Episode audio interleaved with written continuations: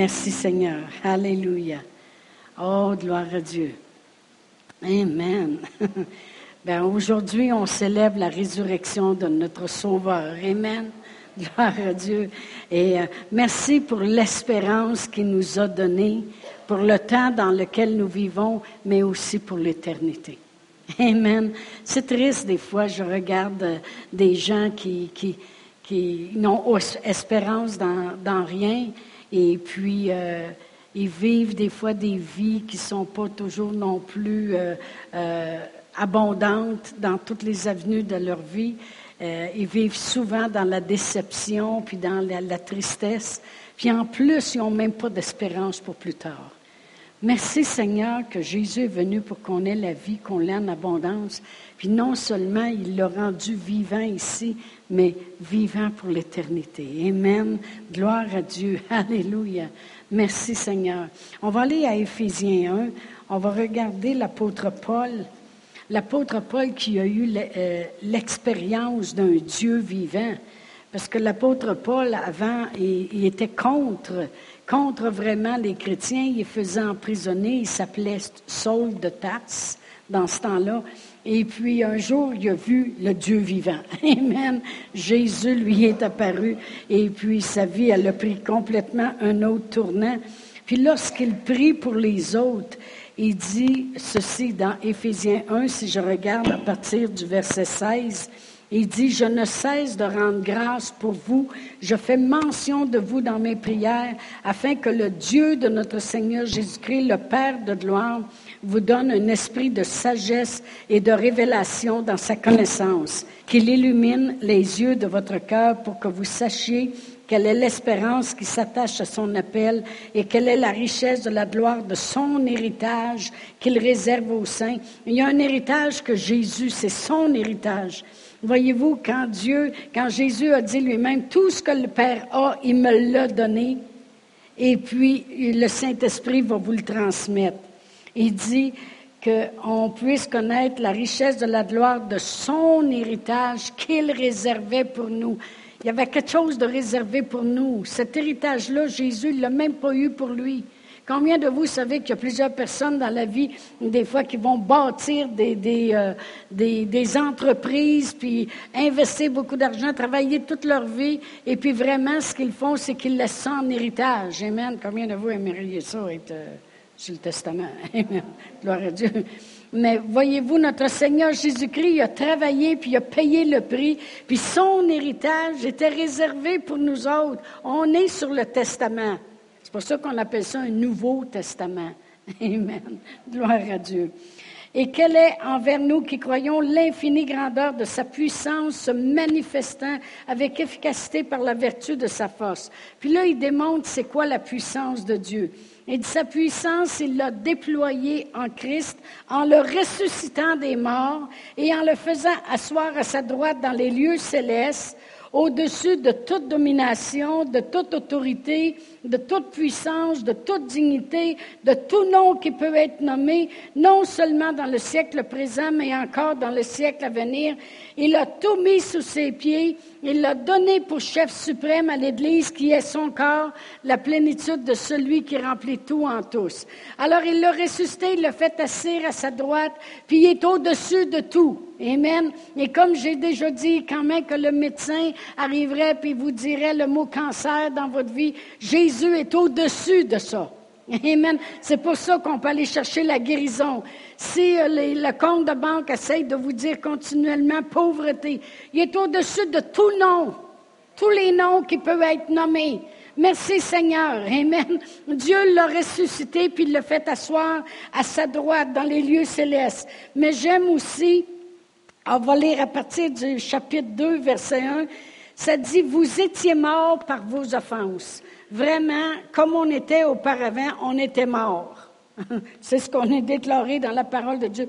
Par nos offenses et nos péchés, dans lesquels on marchait autrefois selon le train de ce monde, selon le prince de la puissance de l'air, de l'esprit qui agit maintenant dans les fils de la rébellion nous tous aussi, nous étions de leur nombre, et nous vivions autrefois selon les convoitises de la chair, accomplissant les volontés de la chair, de nos pensées, et nous étions par nature des enfants de colère comme les autres. pas pire, pas mieux. Amen. Mais Dieu, combien de vous aimez ça, le mais à la bonne place? Des fois, le monde met ça en l'envers. Je sais ce que la parole de Dieu dit, mais moi, c'est comme ça. Non, non. la vie est comme ça, mais Dieu. Amen. On n'est pas obligé de s'en aller dans le train de la vie puis d'accepter. Il y en a plusieurs personnes qui s'en vont dans le train de la vie puis ils chantent la chanson Que sera, sera, whatever will be, will be. Non, non, non, non, c'est pas que sera, sera. Amen. Ça, c'est à Doris Day qui chante ça, OK? c'est pas que sera, sera. C'est, on s'en allait dans les convoitises de la chair, on était des enfants de colère, on était morts. Mais Dieu, moi j'aime beaucoup le mais Dieu. Amen.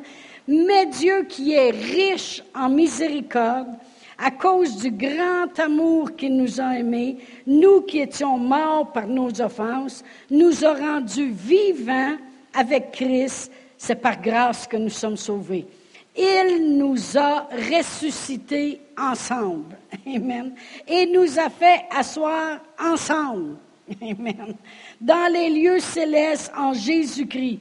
Puis pourquoi a fait ça? Afin de montrer dans les siècles à venir l'infinie richesse de sa grâce par sa bonté envers nous en Jésus-Christ. Amen. Amen. On est assis avec lui. Amen. Fait qu'au lieu de regarder les choses en face, les problèmes, puis de se sentir envahir, on est assis plus haut que ça. Amen. Non seulement il est ressuscité, mais savez-vous quoi? Ça m'a ressuscité moi aussi. Plusieurs connaissent mon témoignage que pendant près de 30 ans de ma vie, j'ai marché dans la peur, une peur telle que j'étais sur les Valium, les antidépressions, le cognac ça assomme, bien comme il faut. J'avais l'air d'un robot. Quand si je me levais trop vite la nuit pour mes filles, parce que mon mari était militaire, et puis il partait des fois des, des 5-6 mois de temps, et puis si je me levais trop vite, des fois la pression était... Parce que j'étais tellement sur le calme que quand je me levais, là, ouh, ça tournait. Puis les Valium, c'était 15. 15. les antidépressions puis le cognac. J'étais morte, puis je m'en allais vers la mort. Amen. Mais il m'a ressuscité. Merci Seigneur, j'étais après mourir dans mes affaires. Amen. Il m'a ressuscité, puis il a dit, en même temps que j'ai ressuscité Christ, je t'ai amené toi aussi, puis je t'ai assis avec lui dans les lieux célestes. Fait que dorénavant, tu vas regarder les choses d'en haut et non pas comme ça. Amen. Gloire à Dieu. Tu vas regarder à tes, à tes situations de la façon qu'on regarde par en haut. j'ai déjà donné l'exemple. Par le passé, euh, il y avait un pasteur que son, petit-fils, son, garçon, il est arrivé, son petit garçon est arrivé devant lui, puis il pleurait parce que son biscuit était brisé. Il va se briser pareil, là, remarquez bien, mais son biscuit était brisé. Pour lui, c'est la fin du monde, ce petit gars-là. Là. Son biscuit est brisé, il n'est pas resté rond. Et puis, euh, le père, il regardait ça d'en haut, lui, puis il avait envie de rire parce que c'était tellement banal. Puis Dieu lui a dit, c'est exactement comme ça. Quand je regarde à vos problèmes, j'ai envie de rire parce que c'est tellement banal. Parce que sa puissance est là. Amen. Puis l'apôtre Paul, il priait pour qu'on connaisse la révélation de sa vie à Jésus, de sa mort, puis de sa résurrection.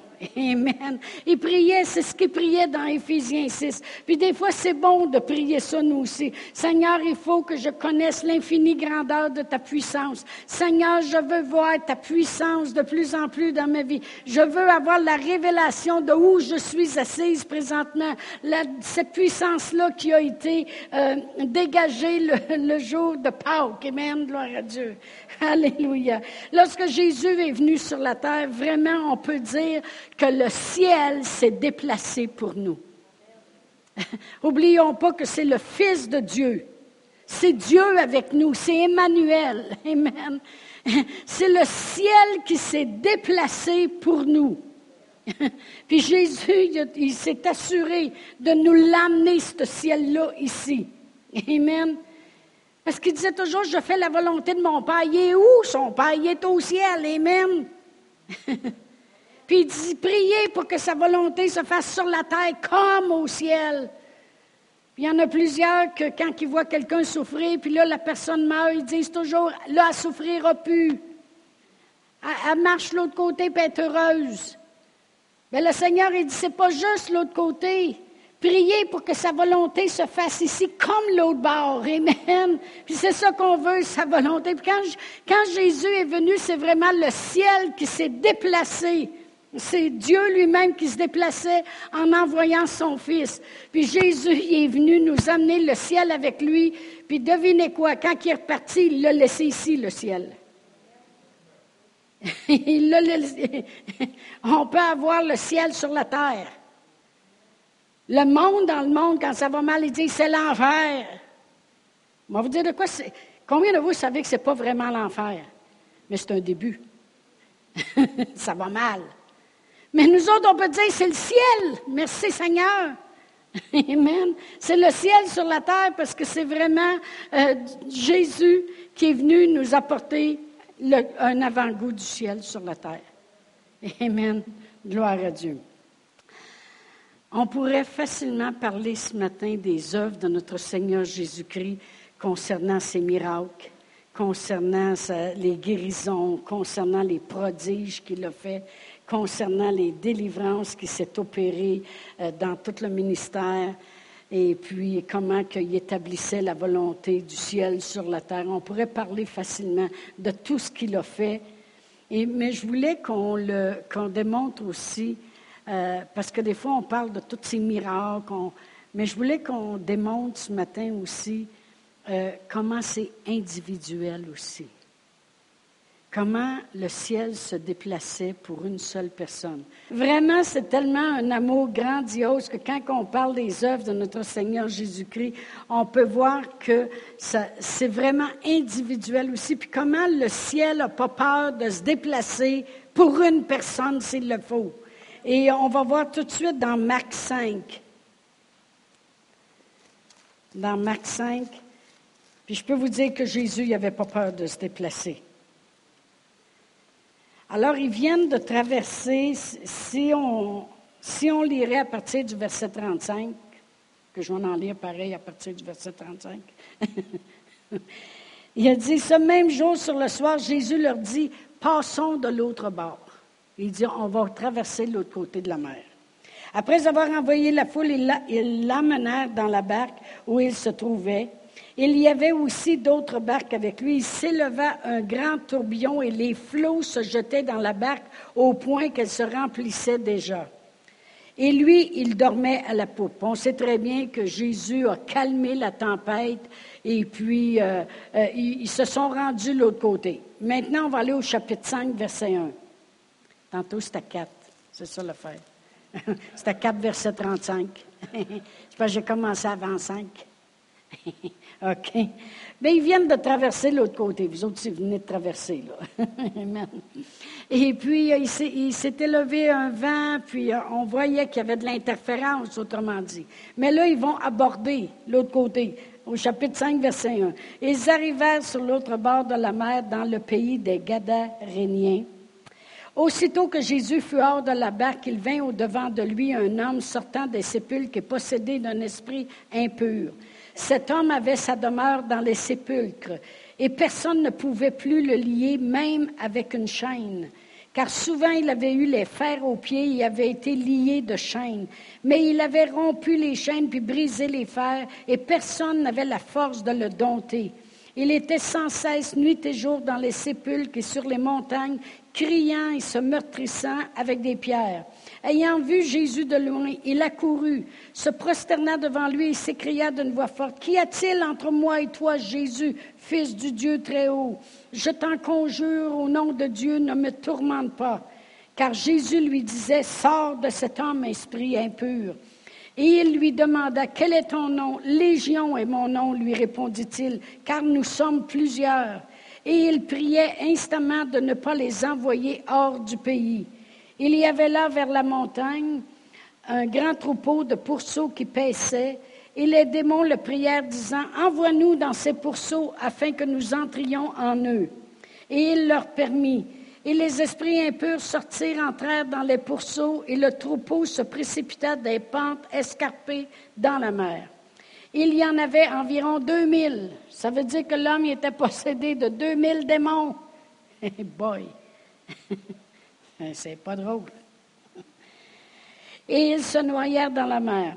Ceux qui les faisaient paître s'enfuirent et répandirent la nouvelle dans la ville et dans les campagnes. Les gens allèrent voir ce qui était arrivé. Ils vinrent auprès de Jésus et ils virent le témoignage de celui qui avait eu la légion, assis, vêtu, puis dans son bon sens. Et ils furent saisis de frayeur. C'est pas pas le temps d'avoir peur, mais en tout cas. Ceux qui avaient vu ce qui s'était passé leur racontèrent ce qui était arrivé aux démoniaques et aux pourceaux. Alors ils se mirent à supplier Jésus de quitter leur territoire. Comme il montait dans la barque, celui qui avait été démoniaque lui demanda la permission de rester avec lui. Jésus ne le lui permit pas, mais il lui dit, va dans ta maison, vers les tiens, puis raconte-leur tout ce que le Seigneur t'a fait et comment il a eu pitié de toi. Et il s'en alla et se mit à publier dans la décapole tout ce que Jésus avait fait pour lui, et tous furent dans l'étonnement. Si vous allez au chapitre 7, vous allez voir quand Jésus retourne dans la décapole, ils le reçoivent, puis il y a des miracles qui se passent. Ce que je voulais qu'on voit par cette histoire-là, c'est que Jésus a traversé la mer après avoir prêché à une foule, renvoyé la foule. Là, il a embarqué, il a dit passons de l'autre côté. Il a traversé la mer au complet. Jésus, c'est le ciel qui s'est déplacé vers nous. Amen. Et ça veut dire que le ciel allait de l'autre côté et puis allait délivrer cet homme-là. Et après ça, ils ont rembarqué. Vous allez dire, ben, la, la foule lui a dit de s'en aller. Depuis quand Jésus obéit à la foule? Premièrement, Jésus est allé là juste pour cet homme-là. Et même si la foule ne voulait pas le recevoir, puis il aurait traversé, ne pensez pas que Jésus ne le savait pas avant de traverser. Amen. Il savait ce qu'il allait faire, puis il savait, il savait qu'il s'en reviendrait. Amen. Mais il pouvait se déplacer juste pour une personne. Amen. Gloire à Dieu. Pourquoi je dis ça ce matin? Parce que chacun de nous individuellement, il est intéressé à nous. Il veut notre bonheur. Il veut qu'on ait la vie en abondance. On pense des fois que si on, s'approche de l'Église ou on s'approche de Dieu, on ne pourra plus rien faire. Ma vie va être plate. Moi, ma vie, elle a arrêté d'être plate. OK? Elle était plate quand je, quand je vivais sur les médicaments, mais elle a arrêté après ça. Amen. Et puis, euh, mais vraiment, il y a le temps pour nous. Puis ça ne s'est pas arrêté là. Parce que si on regarde dans les actes, on va aller à acte 8, et c'est même pas les apôtres. C'est Philippe. acte 8. Et puis, euh, euh, Philippe est un de ceux qui servaient aux tables, mais qui était plein d'Esprit Saint. Et puis, à force de voir faire les autres, ben, il s'est mis lui-ci à obéir à Dieu et à aller plus loin. Et la parole de Dieu dit au verset 26 euh, dans Acte 8, ça dit, un ange du Seigneur s'adressa à Philippe, lui dit, lève-toi et va du côté du midi sur le chemin qui descend de Jérusalem à Gaza, celui qui est désert. Et il se leva et partit, et voici un Éthiopien. Ah! On parle de vous ce matin. un Éthiopien, un eunuque, ministre de Candace, reine d'Éthiopie, et surintendant de tous ses trésors, venu à Jérusalem pour adorer, s'en retournait assis dans son char et lisait le prophète Isaïe. L'Esprit dit à Philippe, avance puis approche-toi de ce char. Philippe accourut en entendant l'Éthiopien qui lisait la, la, parole, le prophète Isaïe, et lui dit, Comprends-tu ce que tu lis? Il répondit, Mais comment le pourrais-je si quelqu'un ne me guide?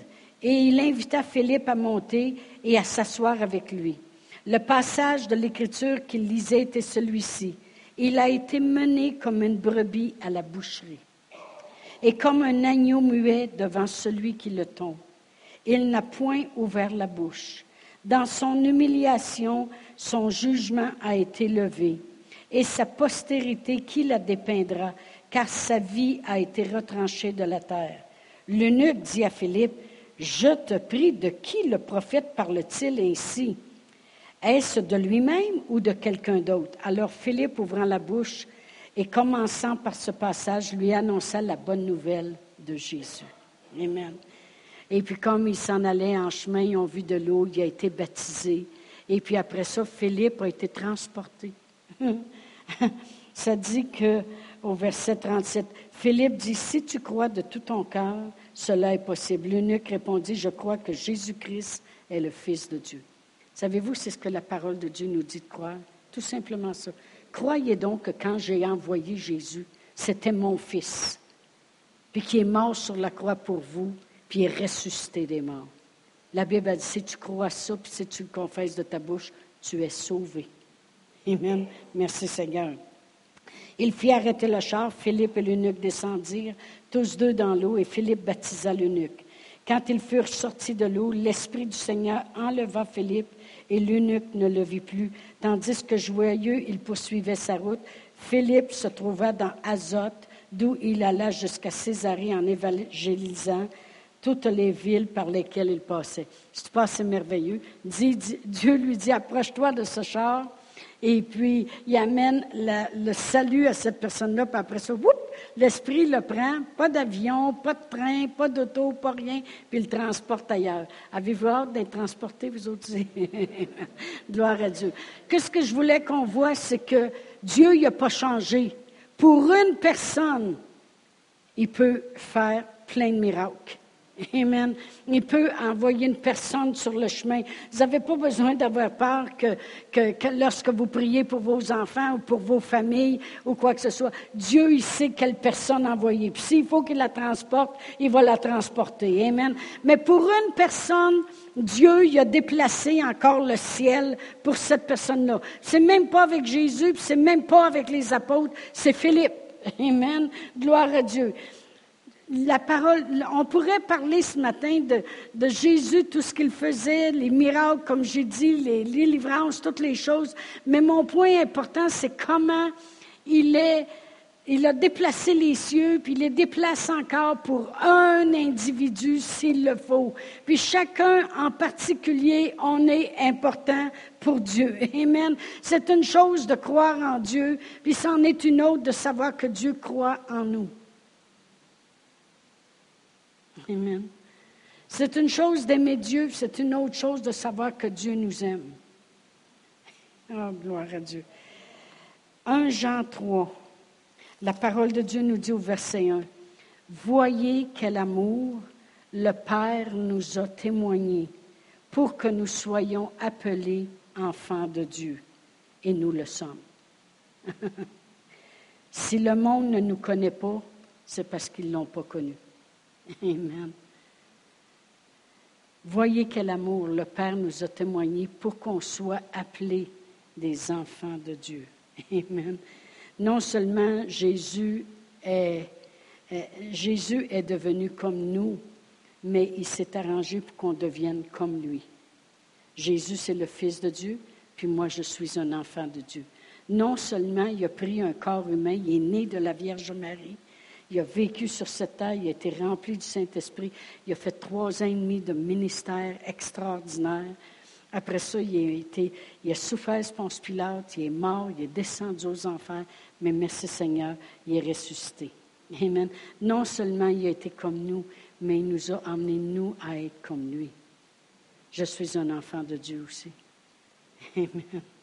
Oh, merci Seigneur.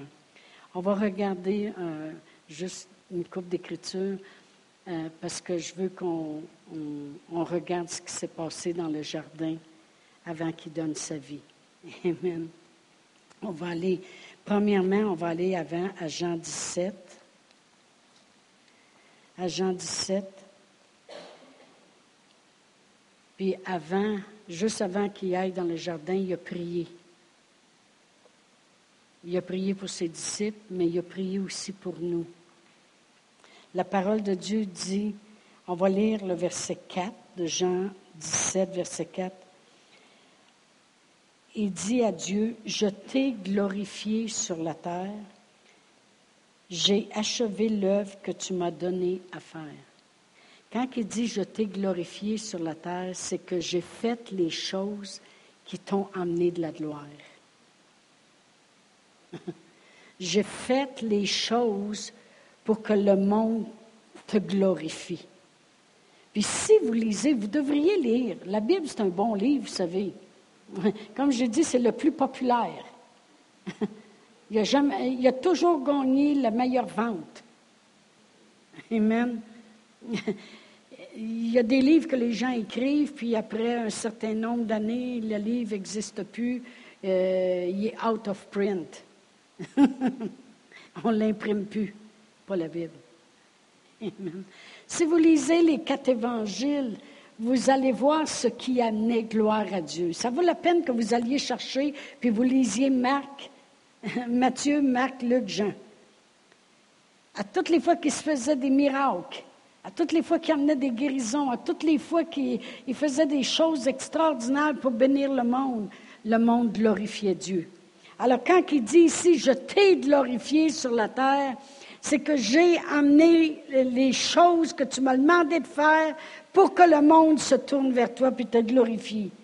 J'ai achevé l'œuvre que tu m'as donné de faire. Et maintenant, toi, glorifie-moi maintenant auprès de toi-même. Ça veut dire, amène les choses pour que maintenant je puisse être glorifié aussi. C'est pour ça qu'on rend gloire à Jésus. Amen. De la gloire que j'avais auprès de toi avant dans le monde. Amen. Et si je m'en vais lire après ça à partir du verset 15. Il dit, je ne te prie pas pour les ôter du monde. Là, il prie pour ses disciples.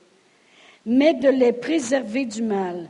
Ils ne sont pas du monde, autrement dit de ce monde, mais moi, comme moi, je ne suis pas de ce monde. Ça veut dire qu'aussitôt que tu deviens un enfant de Dieu, tu n'es plus comme le monde dans le monde. Là. Tu n'es plus de ce monde. Tu appartiens au monde céleste. Amen. Tu peux regarder à Dieu et dire Père. Amen. Ça l'a changé de place. Amen. Lorsqu'il prie pour ses disciples, c'est ce qu'il prie. Il dit Sanctifie-les par ta vérité, ta parole est la vérité. Comme tu m'as envoyé dans le monde, je les ai aussi envoyés dans le monde. Et je me sanctifie moi-même pour eux, afin qu'eux aussi soient sanctifiés par la vérité. Mais là, c'est là, que le verset que je veux arriver, le verset 20. Ce n'est pas pour eux seulement que je prie. Mais encore pour ceux qui croiront en moi par leur parole.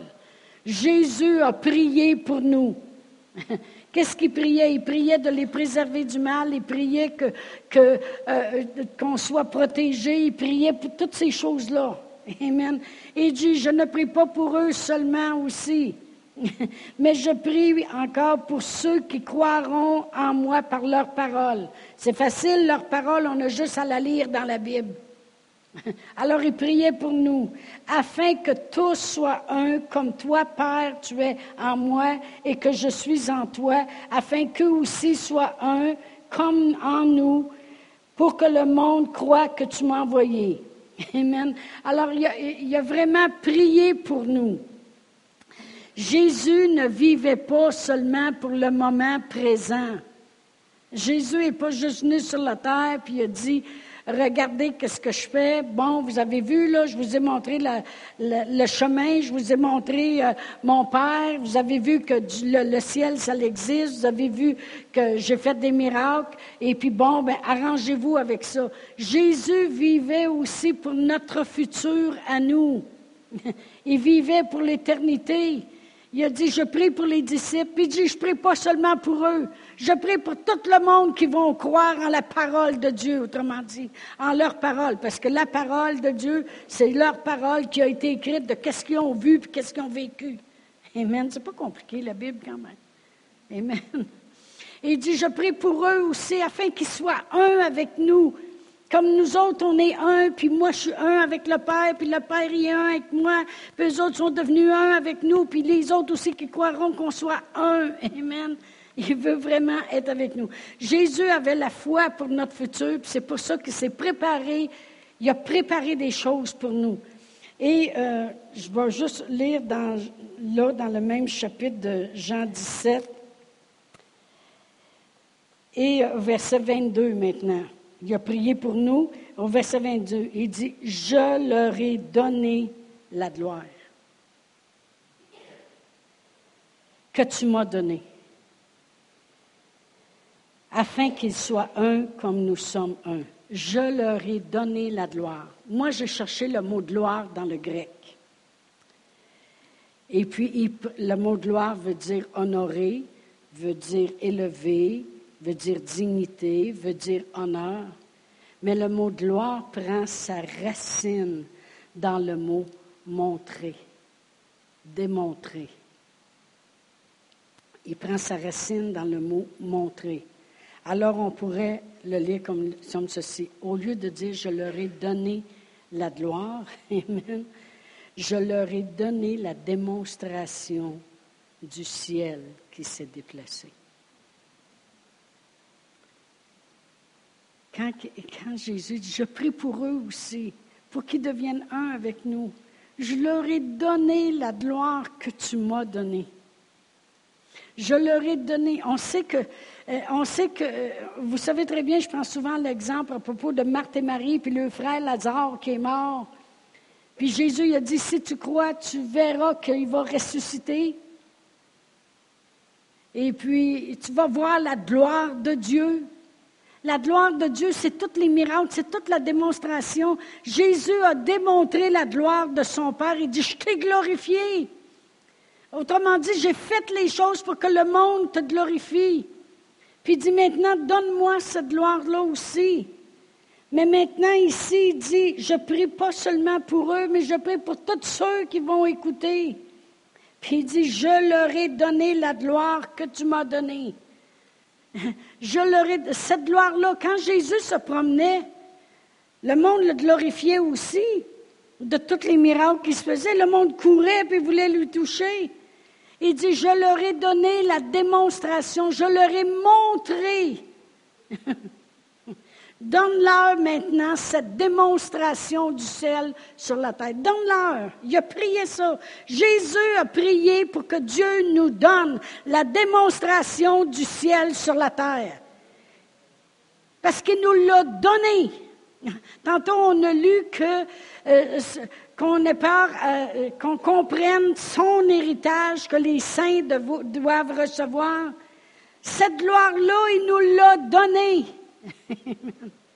Puis la gloire, c'est la démonstration du ciel sur la terre. C'est ça qui est venu nous démontrer. Il nous l'a donné.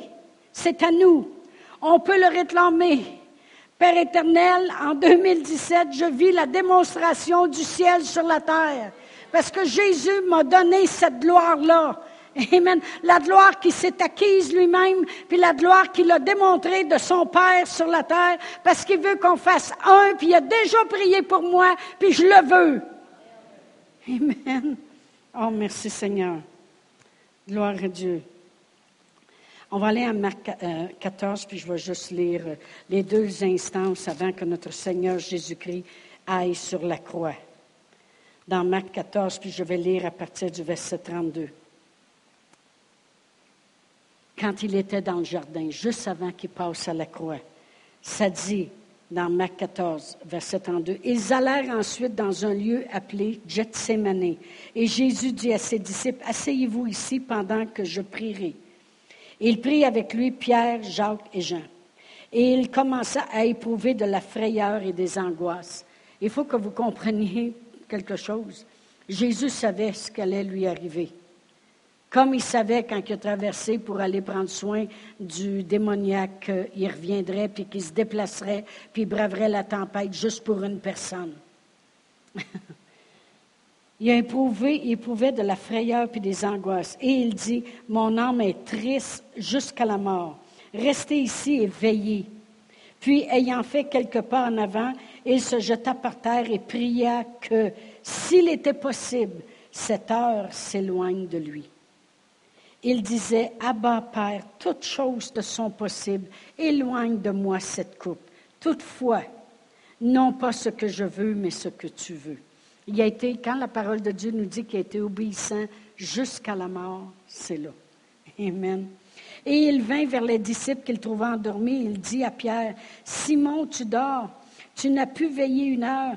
Veillez et priez afin que vous ne tombiez pas en tentation. L'esprit est bien disposé, mais la chair est faible. Il s'éloigna de nouveau et fit la même prière. Il revint et les trouva encore endormis, car leurs yeux, leurs yeux étaient appesantis, et ils ne surent que lui répondre. Il revint pour la troisième fois et leur dit, Dormez maintenant et reposez-vous, c'est assez. L'heure est venue, voici le Fils de l'homme est livré aux mains des pécheurs. Levez-vous, allons, voici celui qui me livre arrive. Amen. Je vais juste lire une autre instance dans Luc 22. C'est la même chose, mais dit différemment. Puis je vais commencer à lire au verset 39. Ça dit, après être sorti, il alla selon sa coutume à la montagne des Oliviers. Ses disciples le suivirent. Lorsqu'il fut arrivé dans ce lieu, il leur dit, Priez afin que vous ne tombiez pas en tentation. Puis il s'éloigna d'eux à la distance d'environ un jet de pierre. Et s'étant mis à genoux, il pria, disant, Père, si tu voulais éloigner de moi cette coupe, toutefois que ma volonté ne se fasse pas, mais la tienne. Alors un ange lui apparut du ciel pour le fortifier. Étant en agonie, il priait plus instamment et sa sueur devint comme des grumeaux de sang qui tombaient à terre. Après avoir prié, il se leva, vint vers les disciples qu'il trouva endormis de tristesse et leur dit, pourquoi dormez-vous? Levez-vous et priez afin que vous ne tombiez pas en tentation. Puis comme il parlait encore, il a vu Judas qui s'en venait avec toute la troupe pour le prendre. Vraiment, quand Jésus priait dans le jardin, il nous voyait souffrir, puis il savait qu'il préparerait la guérison. Il nous voyait dans le besoin, mais il savait qu'il préparerait la provision. Il nous voyait dans nos péchés puis notre misère, puis il savait qu'il préparerait le pardon. Il savait ce qu'il allait préparer pour nous. Amen. Cette gloire, Amen, à notre disposition. Il était capable de voir de loin, puis il savait qu'il allait mettre à notre disposition. Amen. Toute la gloire de Dieu. C'est pour ça que j'ai dit, il est venu, puis il a emmené le ciel sur la terre. Mais quand il est parti, il l'a laissé ici. Amen. Il est ressuscité, il est assis à la droite du Père, puis dit, faites-vous-en pas, je vous ai ressuscité, vous autres aussi. Vous n'êtes plus obligés de vivre une vie de mort. Vous êtes plus obligés de vivre la mort dans vos finances, la mort dans vos corps, la mort dans vos familles, la mort, la mort, la mort tout le temps. Je vous ai ressuscité avec lui. Puis Jésus savait dans le jardin ce qu'il allait préparer pour nous. Amen.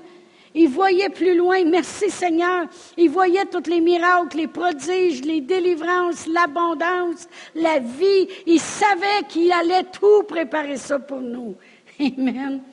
Mais on va finir avec deux écritures, je vais juste les lire parce que c'est bien important dans Ésaïe 53.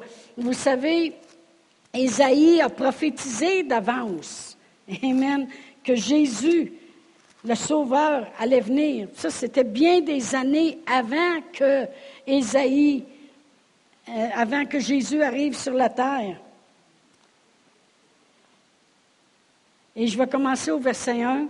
Ça dit, qui a cru à ce qui nous était annoncé? Qui a reconnu le bras de l'Éternel? Vraiment, c'est à Dieu qui s'est tiré vers nous. Amen. Il s'est élevé devant lui comme une faible plante, comme un rejeton qui sort d'une terre desséchée. Il n'avait ni beauté, ni éclat pour attirer nos regards, et son aspect n'avait rien pour nous plaire.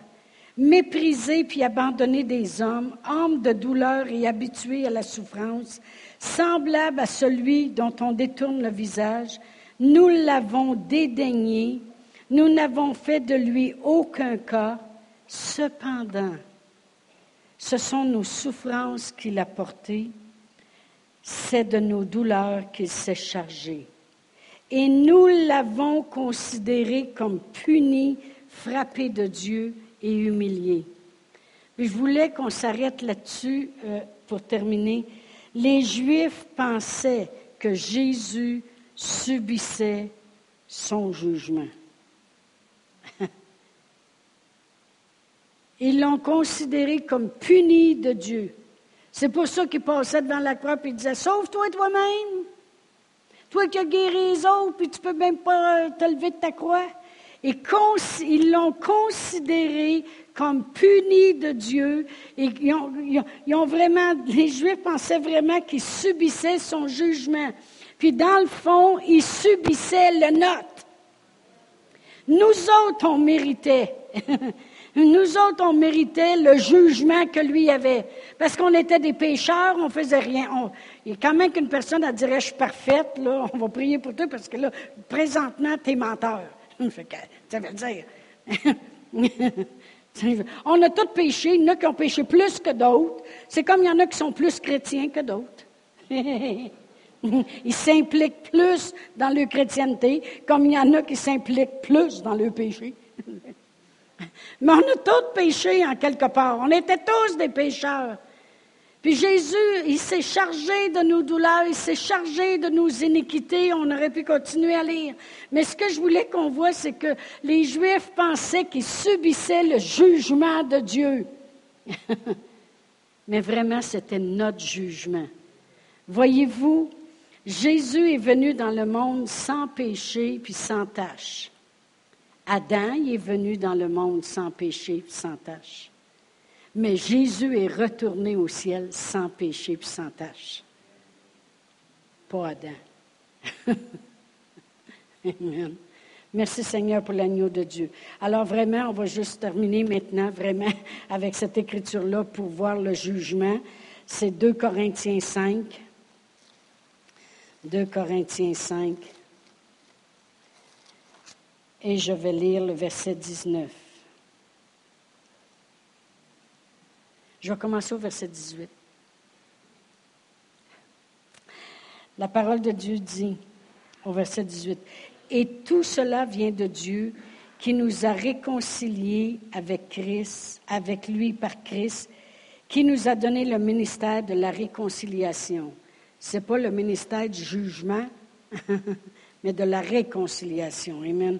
Car Dieu était en Christ réconciliant le monde avec lui-même en n'imputant point aux hommes leurs souffrances, euh, leurs offenses. Et il a mis en nous la parole de la réconciliation. Amen. Alors, car Christ, car Dieu était en Christ quand Jésus est mort, réconciliant le monde avec lui-même. Comment il a fait ça? En n'imputant pas aux hommes leurs offenses. Il l'a imputé à Jésus. Amen. Vraiment, quand on dit en n'imputant pas aux hommes leurs offenses, ça dit, c'est vraiment dans une autre traduction, ça se dit comme ceci, en n'attribuant pas aux hommes la responsabilité de leurs offenses. Vous savez, si ton enfant n'écoute pas, il y a des conséquences. Il y, a une il y a une responsabilité qui va avec l'offense, avec le péché. Amen.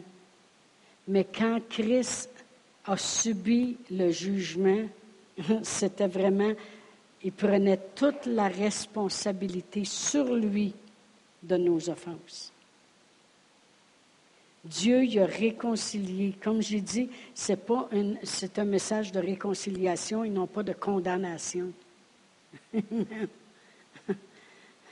Dieu y a réconcilié le monde avec lui-même. Comment il a fait ça?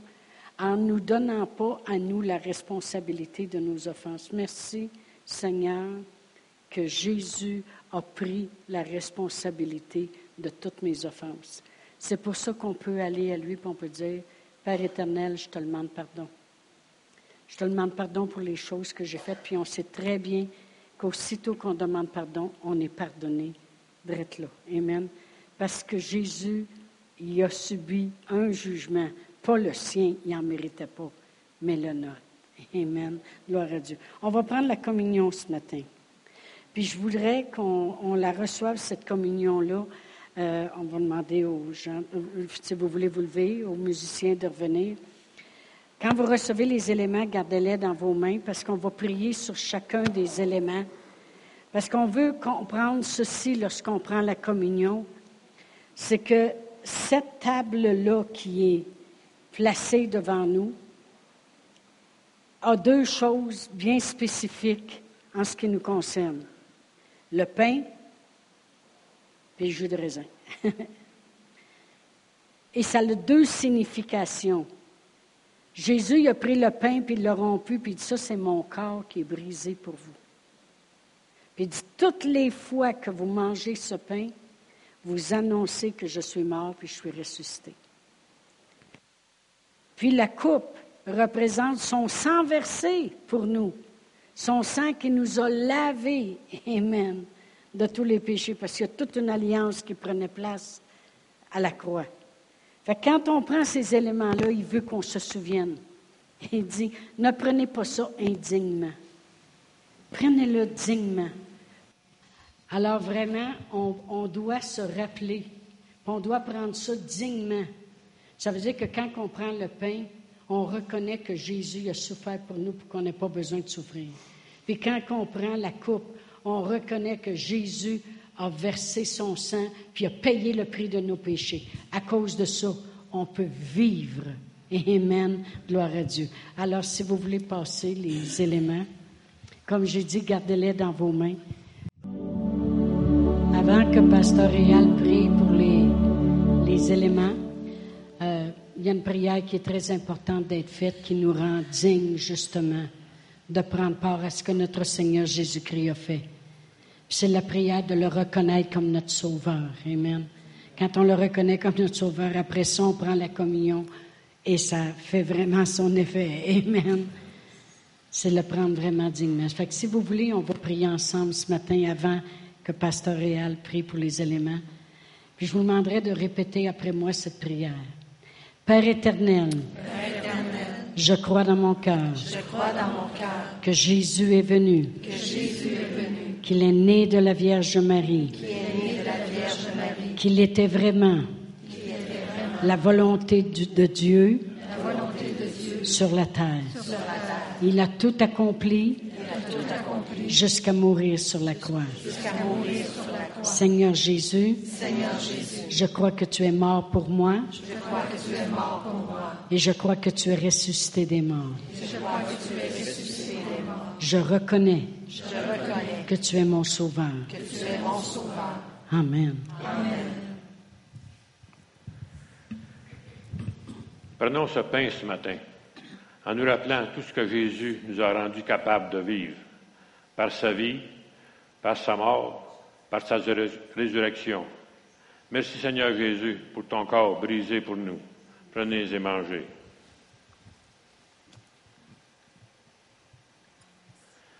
Seigneur Jésus, tu as subi mon jugement. Ton sang versé m'a procuré la justice. Je suis devenu enfant de Dieu et tu m'as procuré le ciel sur la terre pour l'éternité. Je te rends grâce ce matin. Merci pour tout. Prenez et buvez.